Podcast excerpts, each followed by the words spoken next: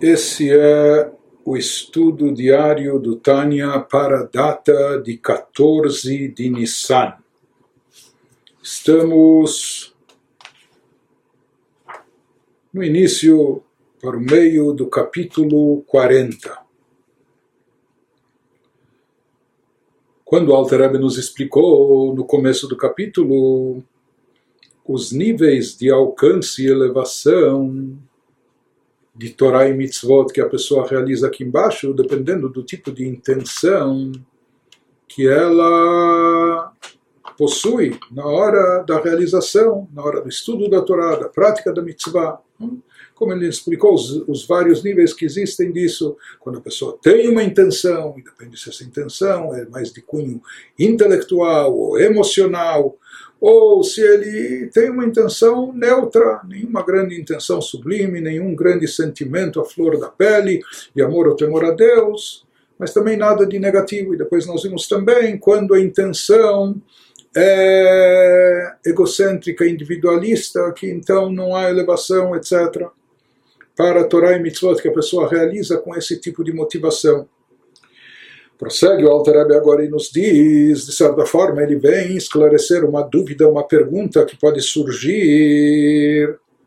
O que, que significa que não há poder de elevação para a Torá e Mitzvot que são feitas com essa intenção individualista egocêntrica?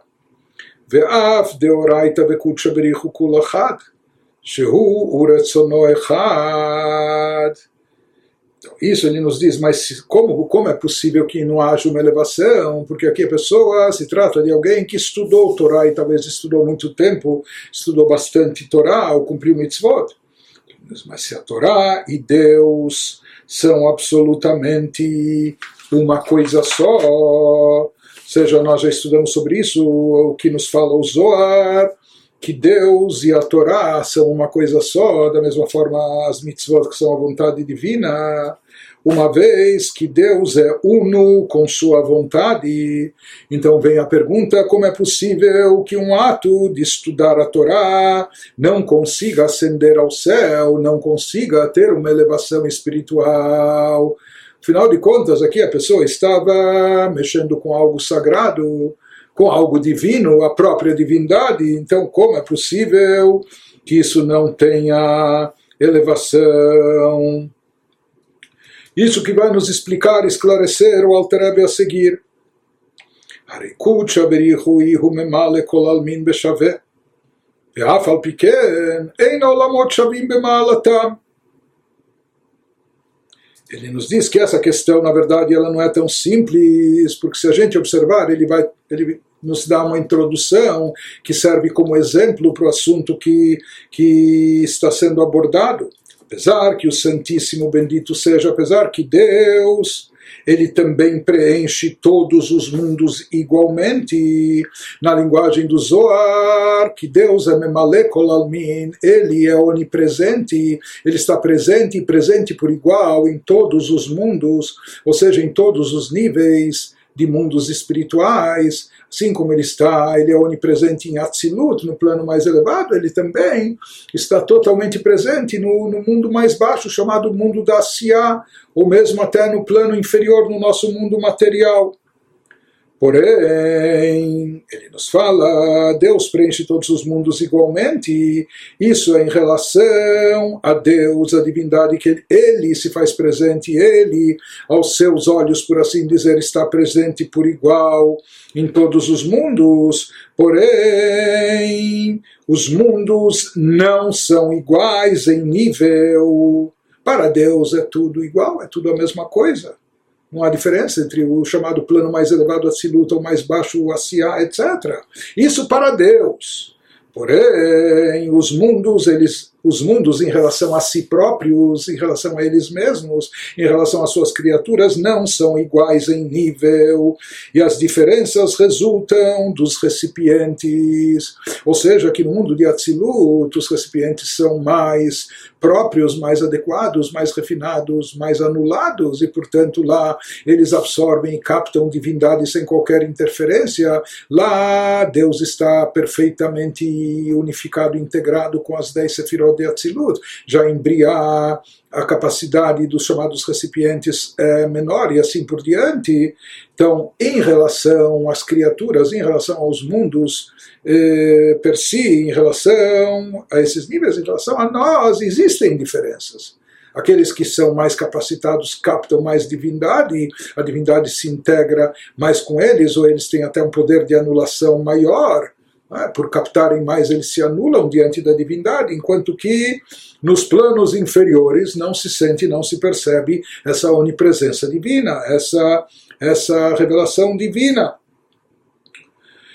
E ele já nos deu alguma explicação sobre isso no capítulo 38, ele vai elaborar mais esse assunto agora. Ele vai nos dizer que esse brilho da luz divina nos diferentes mundos, ele varia em dois aspectos. Essa variação para os mundos, para as criaturas dos mundos, a Shinui Hu Mekablim. Esse, essa variação é para os os receptores, os recipientes, para as criaturas. Para o Criador, de fato, não existe nenhuma diferença entre o mundo superior e inferior, etc. Diante da sua infinitude, como Deus é ilimitado, tudo é igual para ele, tudo até insignificante para ele. É? Mas, em relação aos mundos e suas criaturas, existem diferenças em dois níveis, falando no plano espiritual. א', שהעליונים מקבלים הערה יותר גדולה לאין קץ מהתחתונים, והשנית שמקבלים בלי לבושים ומסכים רבים כל כך כבתחתונים.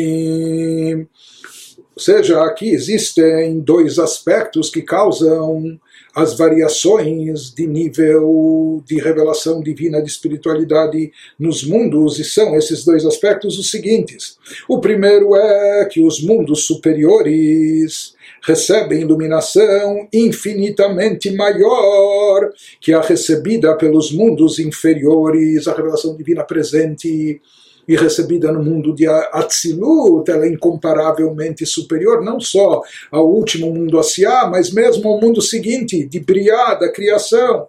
Então a iluminação divina presente lá é infinitamente maior, mais intensa que a recebida pelos mundos inferiores.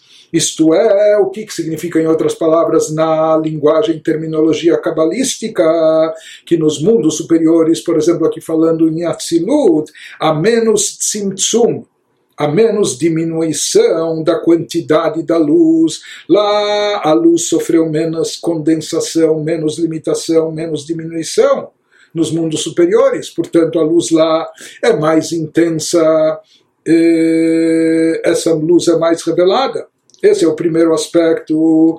E o segundo aspecto que causa as variações de níveis entre os mundos espirituais. É que os mundos superiores recebem a luz de Deus sem tantos filtros e véus. Essa luz vem de uma forma mais explícita, mais revelada, sem cobrimento, sem cobertura, sem filtros e véus, como os que atuam nos mundos inferiores. Isto é, em outras palavras, a menos resterpanim, a menos redução da qualidade da luz. Ou seja, em primeiro lugar, nos mundos superiores, a quantidade de luz, por assim chamar, por assim dizer, ela é muito mais forte, muito mais intensa, muito mais grandiosa, enquanto que nos mundos inferiores ela é diminuta, ela é condensada, é limitada. Mas além disso, num aspecto qualitativo, nos mundos superiores, essa luz e revelação divina estão explícitas, são lá explícitas, reveladas, estão evidentes. Enquanto que nos mundos inferiores, quanto mais inferior, ela sobe, ela sofre mais ocultação, mais encobrimento, há mais véus, mais filtros que limitam a passagem dessa luz. Então a luz já era diminuta em quantidade, por assim dizer, mas ainda quando em qualidade ela é submetida a resterpanima, encobrimento da face do semblante na, na, na, na linguagem, na linguagem tradicional. Então aqui é uma redução na própria qualidade da luz também presente nos mundos, nos planos inferiores. Então, de fato, quando o Zohar fala, em outras palavras, que Deus é Memalekolalmin, ele preenche todos os mundos e por igual, isso é Deus em relação a ele próprio, a ele sim, é por si mesmo. Porém, as variações, por que Atzilut Atzilut, Briá Briá, etc., em cada um de acordo com as suas características, é, isso é de acordo com os recipientes, os receptores da luz. Isso ocorre ou seja, não apenas que há um encobrimento, rester, mas também tzimtzum, uma diminuição, uma contração, uma, uma limitação. Por mais que Deus é onipresente, ele, ele e a sua maneira se encontra presente mesmo nos mundos e planos inferiores, exatamente na mesma medida, no mesmo grau que ele está nos planos, nos mundos superiores. Porém, em relação ao mundo e às criaturas, as criaturas do mundo, isso não se, não se nota, não se faz sentir, não se percebe. Porque, como nós falamos, essa luz divina se revela e se manifesta em cada mundo de acordo com a sua capacidade de recebê-la. E como nos mundos inferiores a capacitação é menor, então a luz também se manifesta de forma mais limitada e de forma mais oculta e encoberta. Isso ele nos diz, de acordo com isso nós definimos esse nosso mundo inferior. Esse mundo nosso de Asiá, o mundo chamado mundo da ação, é o mundo mais baixo de todos nesses dois aspectos, tanto o de Tzimtzum, de limitação, eh, condensação da luz divina, como também de Hesterpanim, dos véus e filtros, do encobrimento e ocultação. Ele nos diz que a reará shebo metzumtzemet meod ad ketzea acharon velachem uchomri vegashmi. Vegam zot hi belevushim umesachim rabim.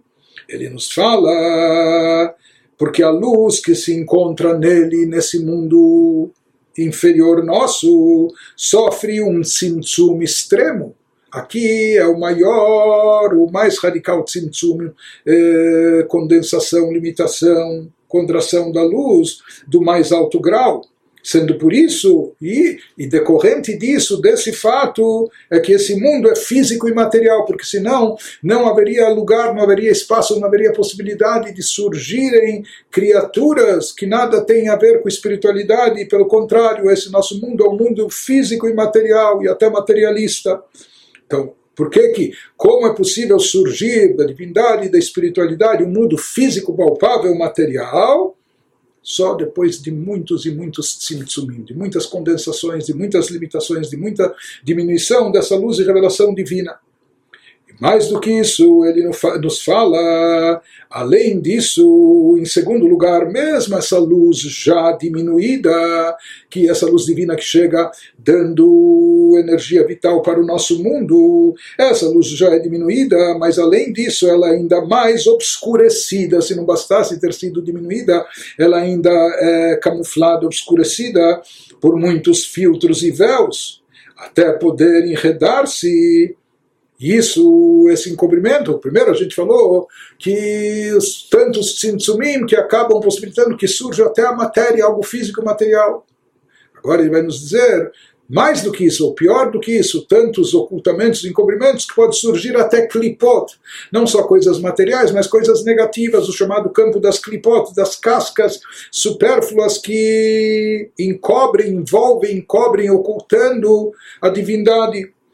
isso que ele nos fala, שנתלבשה בקליפת נוגה להחיות כל דברים הטהורים שבעולם הזה, ובכללם הנפש החיונית המדברת שבאדם. em função desses muitos filtros e véus, essa luz divina é condensada e ocultada até poder enredar-se na força da Klipat Noga e forne... por enquanto ele está falando aqui de klipat noga, que ainda é aquela clipá intermediária, aquela clipá que pode que tem ainda um potencial de luz, que pode ser liberada do campo das clipós e pode fazer prevalecer o lado o lado brilhoso, iluminado dela, convertendo até para o campo da kedushá, da santidade. Mas ele nos diz, de qualquer forma, depois dessas, eh, desses simsumim, dessas condensações, depois desse resterpanim, desses encobrimentos, então pode surgir até um mundo como o nosso, onde há a força de Klipat Noga, que ela fornece energia a todas as coisas ritualmente puras neste mundo, porque aquilo que é impuro, proibido, está ligado com as três Klipot impuras que não têm elevação. Mas por enquanto estamos falando de Klipat Noga.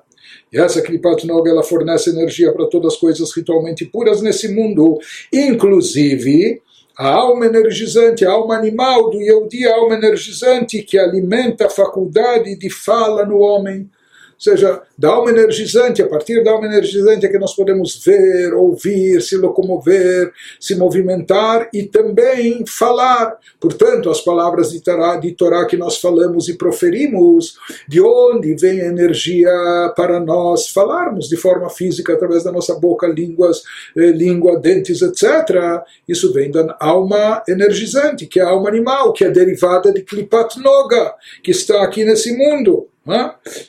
Portanto, ele nos fala que esse nosso mundo físico terrestre é o mais inferior, o mais baixo, em dois aspectos. Em primeiro lugar, a luz divina presente nele é extremamente diminuída, condensada, limitada, e, portanto, ela não expressa espiritualidade, por isso nós não vemos, não só de forma tangível, não percebemos, mas a gente não vê divindade nesse mundo. Por quê? Porque esse é um mundo é, produto, resultado de uma luz divina camuflada, encoberta, uma luz que foi extremamente diminuída, limitada, condensada, através de muito tzimtzum. É? Isso permitiu surgir um mundo físico, material, que a gente vê e percebe só o lado material das coisas, a gente não percebe é, a espiritualidade por trás dela, por trás delas. E mesmo essa pouca revelação divina dessa energia vital de Deus presente aqui nesse mundo, ela vem super encoberta, super ocultada, super camuflada, a tal ponto que ela acaba, essa luz divina pode acabar se revestindo até no campo de Klipá, de Klipat Noga, que Klipá é o contrário da divindade, aquilo que encobre e oculta a divindade. Nós falamos de Kripat Noga vem a alma energizante do Yehudi, e dessa alma é proveniente, entre outras coisas, também o poder da fala, ou seja, aquilo que nós falamos, a nossa habilidade, a nossa possibilidade, a força física de falar, é derivado da alma energizante, que por sua vez é derivada de Klipat Noga, do campo das Klipot. Então aqui, por trás da fala, existem aqui duas desvantagens, dois problemas. Em primeiro lugar, é que isso está ligado ao mundo terrestre, físico, material, que toda a vitalidade presente nele, toda a vitalidade presente aqui, não só no mundo, mas também na alma energizante da pessoa, é muito, muito limitada, condensada e encoberta. E ela está aqui presente para dar vida física ao ser humano, ao Yehudi, e essa vitalidade, essa energia, o que vem da alma energizante, isso é derivado do campo da clipá. E clipá, casca, significa encobrimento da divindade, algo antagônico à divindade. Porém, quando a pessoa se utiliza desse poder da fala, em outras palavras, o seu poder da fala está vinculado, é derivado da alma animal energizante, que por sua vez é derivada de Klipat Noga.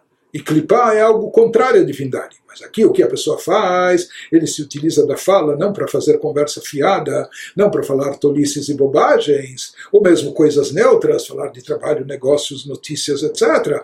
Mas não, ele se utiliza da fala para algo sagrado ele se utiliza da fala que é derivada da alma energizante, que é derivada de Klipat Noga, ele se utiliza dela para estudar Torá, o estudo da Torá de forma verbal.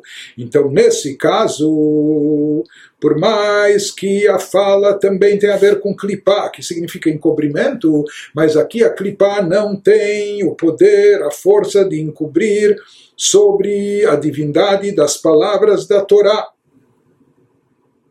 São palavras de Torá. Deus e a Torá são uma coisa só, são palavras divinas. Portanto, aqui a Klipá, ela não tem o poder de encobrir sobre a divindade presente nas palavras de Torá. Tudo, na verdade, é derivado de Deus. Divindade é em tudo, tudo é divindade, mas da forma que se encontra nesse mundo físico, material, como nós falamos, a luz divina, a energia divina condensada, limitada, diminuída. Se não bastasse isso, encoberta, oculta, escondida, então não se percebe a divindade. Mas na Torá, a divindade ainda está presente de forma mais revelada.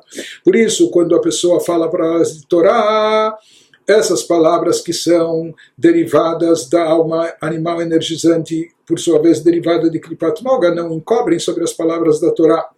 Porém, mesmo assim, a espiritualidade aqui presente e evidente ainda é muito limitada. Você está estudando Torá, não vamos esquecer, nesse entorno nesse habitat, nesse mundo físico, terrestre, materialista, ele interrompe o estudo pra, com problemas de ordem física, material e etc. Portanto, ele nos diz, por mais que está revelada a divindade na Torá que a pessoa estuda aqui, mas ainda é uma energia vital muito limitada, muito condensada. Isso é o que envolve a fala da pessoa ao estudar Torá aqui nesse mundo. Então, isso que ele nos explica o que acontece nesse instante. Portanto, quando a pessoa fala palavras de, de, de, da Torá, ou não só de Torá, da tefilá, da oração, né? isso que ele vai nos dizer agora, ולכן כשמדברת דברי תורה ותפילה בלא כוונה, אף שהם אותיות קדושות, ואין קליפת נוגה שבנפש החיונית מסך מבדיל, כלל להסתיר ולכסות על קדושתו יתברך המלובשת בהם, כמו שהיא מכסה, כמו שהיא מסתרת ומכסה על קדושתו יתברך שבנפש החיונית, כשמדברת בדברים בטלים, ושבנפש החיונית שבשאר בעלי חיים הטהורים. Então, ele vai nos explicar o que acontece aqui quando a pessoa, nesse mundo físico, está se utilizando é, sua boca, do seu corpo físico, que é vitalizado pela alma energizante, Patnoga, quando ele utiliza a sua, sua fala verbal para o estudo da Torá. O que, que acontece? Ele nos diz, portanto, quando a pessoa fala palavras da Torá ou da oração, daí depende como a pessoa fala, isso que ele nos fala aqui. E é aí que ele quer chegar.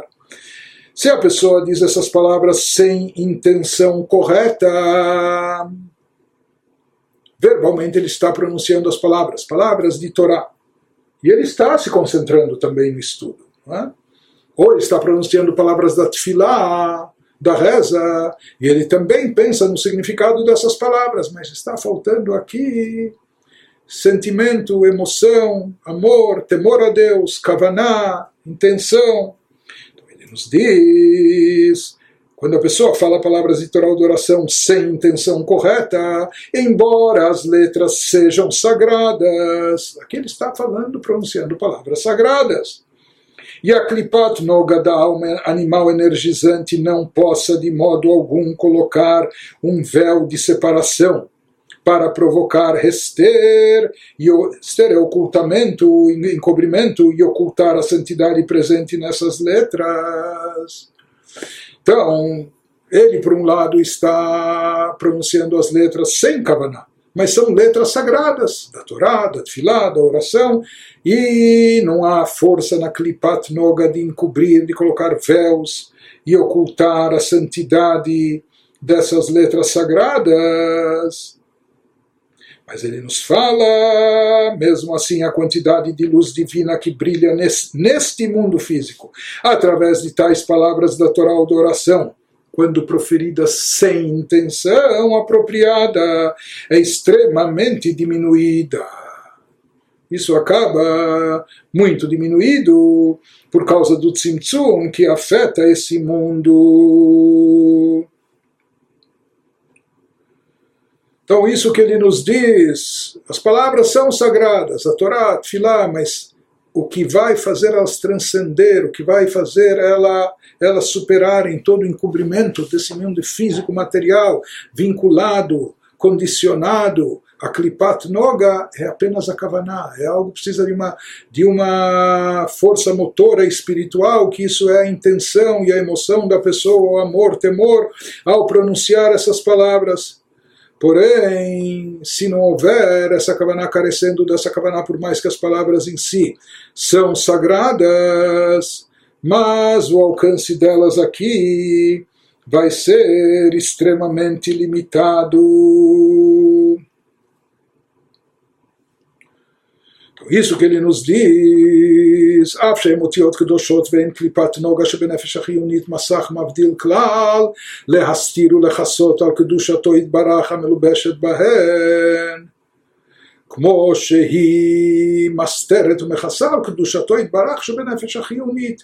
כשמדברת דברים בטלים שבנפש החיונית שבשאר בעלי חיים הטהורים. Então está nos explicando o Alter Rebbe que falar palavras da Torá sem kavaná as palavras, como nós falamos, são sagradas, mas o problema é que se forem faladas sem kavaná, então isso não é de forma alguma comparável a falar palavras não sagradas, desprovidas de conteúdo ou propósito relacionados à Torá.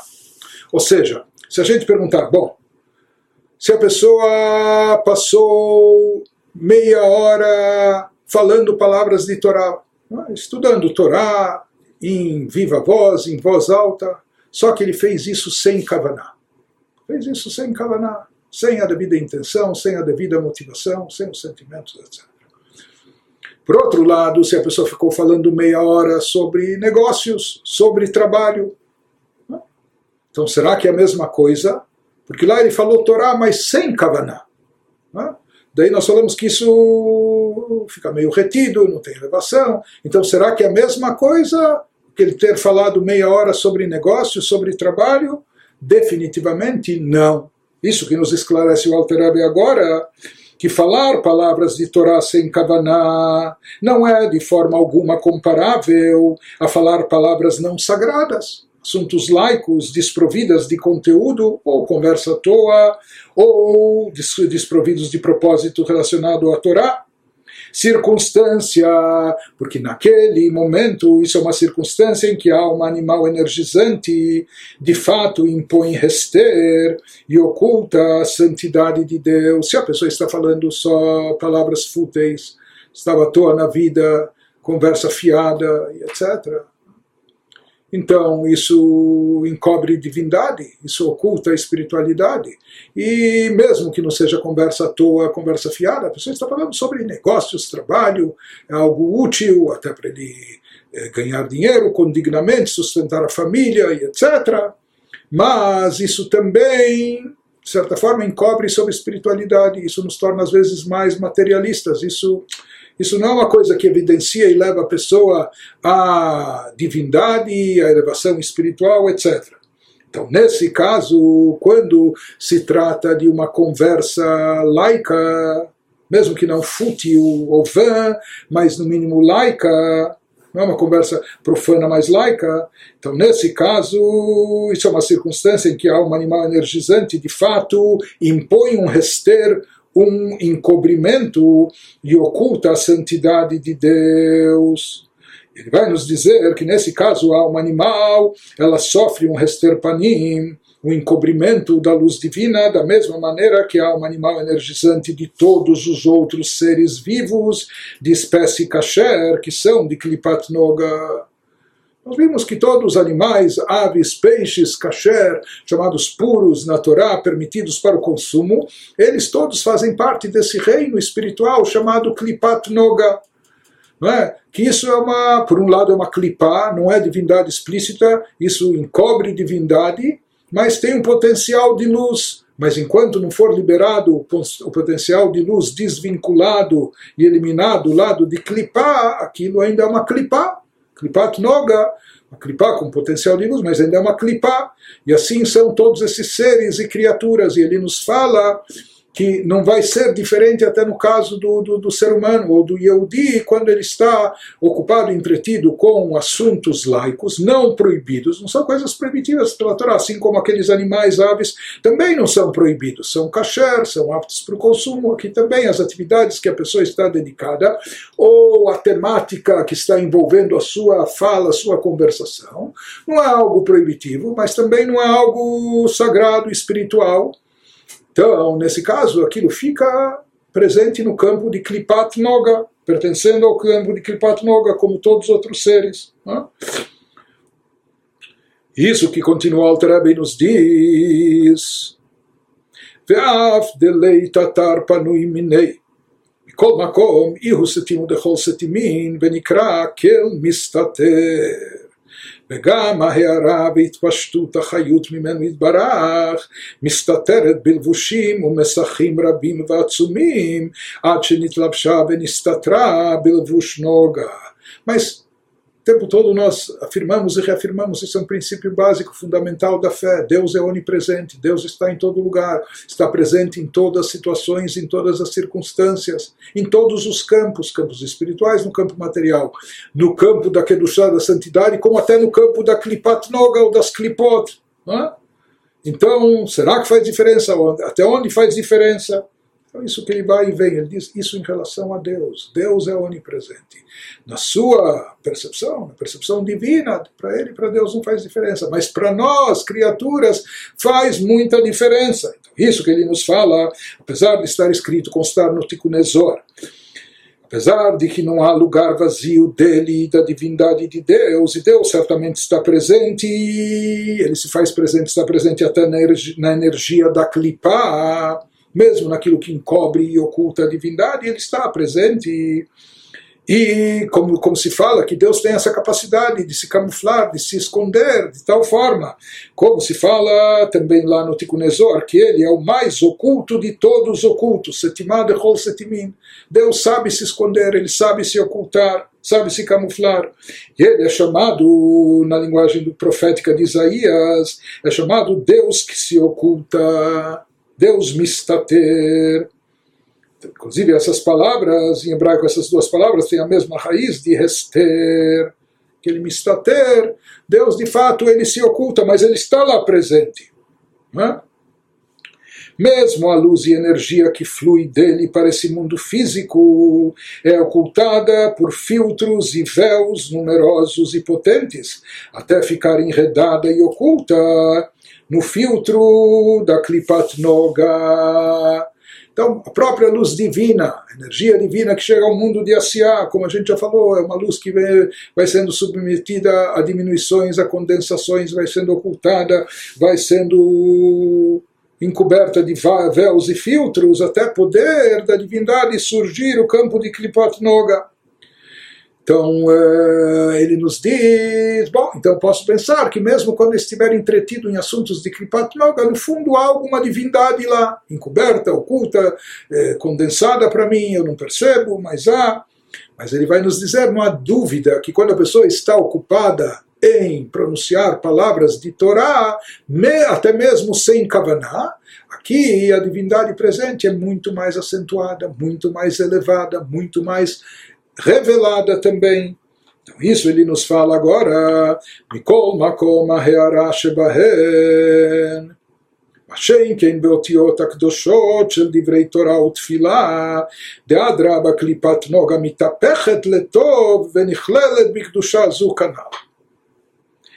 Ele nos diz, mesmo isso não ocorre quando se trata das letras sagradas, das letras sagradas das palavras de Torá.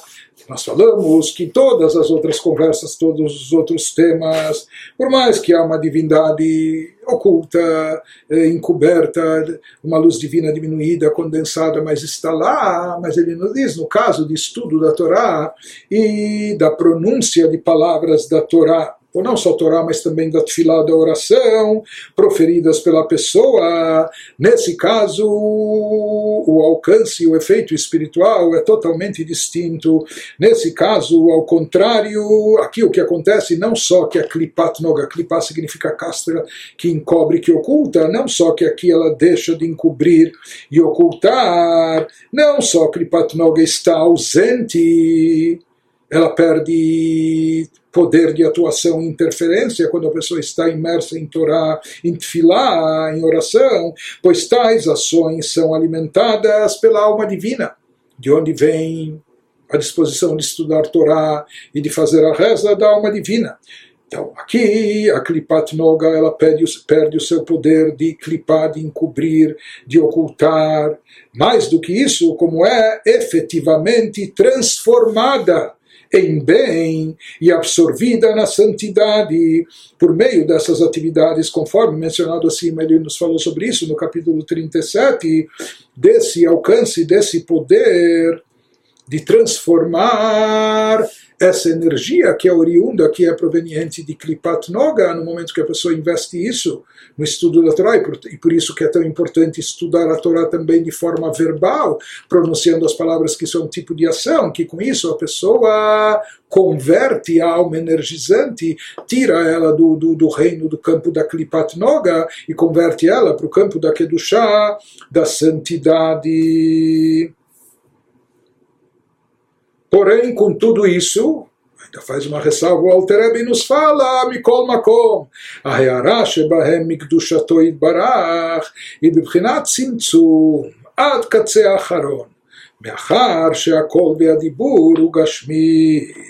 Porém, uma vez, vamos nos lembrar que aqui a gente está falando de alguém que está falando palavras de Torá, pronunciando palavras sagradas, palavras da oração, mas ainda desprovidas de Kavaná sem a devida intenção, devoção, sem acompanhadas de sem estarem acompanhadas de sentimentos de amor e reverência a Deus. Então, nesse caso, porém, o brilho da sagrada luz de Deus que irradia nessas palavras da Torá ou da oração, é?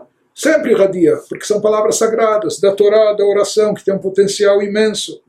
Porém, já que essas palavras vieram sem a devida intenção, então, como resultado disso, o brilho da sagrada luz, atraída ou desencadeada, também sofre tzimtzum do mais alto grau.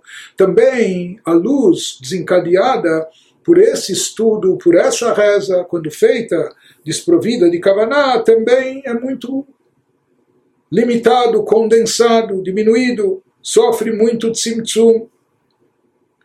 Pois nesse caso a luz da Torá ou da oração não se manifesta no coração e na mente por meio de Kavaná. Ou seja, a pessoa não ficou imbuída e absorvida desses assuntos, não emergiu neles, porque faltou Kavaná, não se identificou intelectualmente ou emocionalmente, mas ele falou as palavras, pronunciou, seja do estudo da reza, mas, mas o envolvimento dele foi apenas o que? Superficial, mas apenas nos órgãos da fala, e a voz e fala são físicas. É? Mas faltou aqui o lado mais abstrato, mais sentimental, emocional, espiritual da pessoa, faltou espiritualidade. Aqui o que prevaleceu, o que predominou, o que, que houve, apenas o lado mais o aspecto físico da fala em si, de pronunciar as palavras da Torá e Tfilah. Isso que ele vai nos explicando agora. Então, só esclarecendo isso, né? nós vimos que todo de onde é proveniente a fala da pessoa, a fala da pessoa vem da alma energizante. A alma energizante é a alma animal. E a alma animal vem de Klipat Noga, vem do reino ainda da chamada Klipá.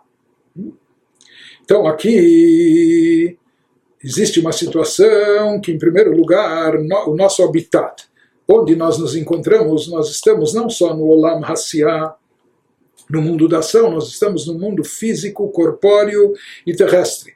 Nós estamos no mundo materialista. E toda energia presente na nossa pessoa, ela vem da alma energizante da alma animal, que já é uma energia, é uma energia divina, porém ela é extremamente já limitada, condensada, obscurecida e encoberta.